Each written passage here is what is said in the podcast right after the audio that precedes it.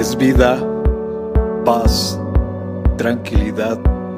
Les habla Hugo Fortes y esto es Palabra con Poder. Bienvenidos, este es el contenido de hoy.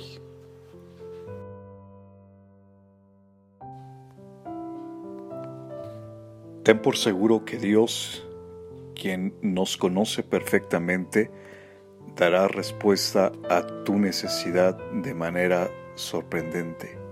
Solo sigue manteniendo tu fe y confianza en Él, porque Dios no es indiferente a tu necesidad, ni ha dejado de pensar en ti.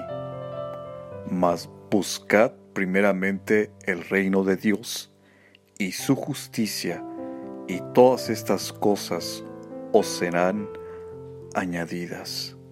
Mateo capítulo 6, verso 33. Comparte, será chévere.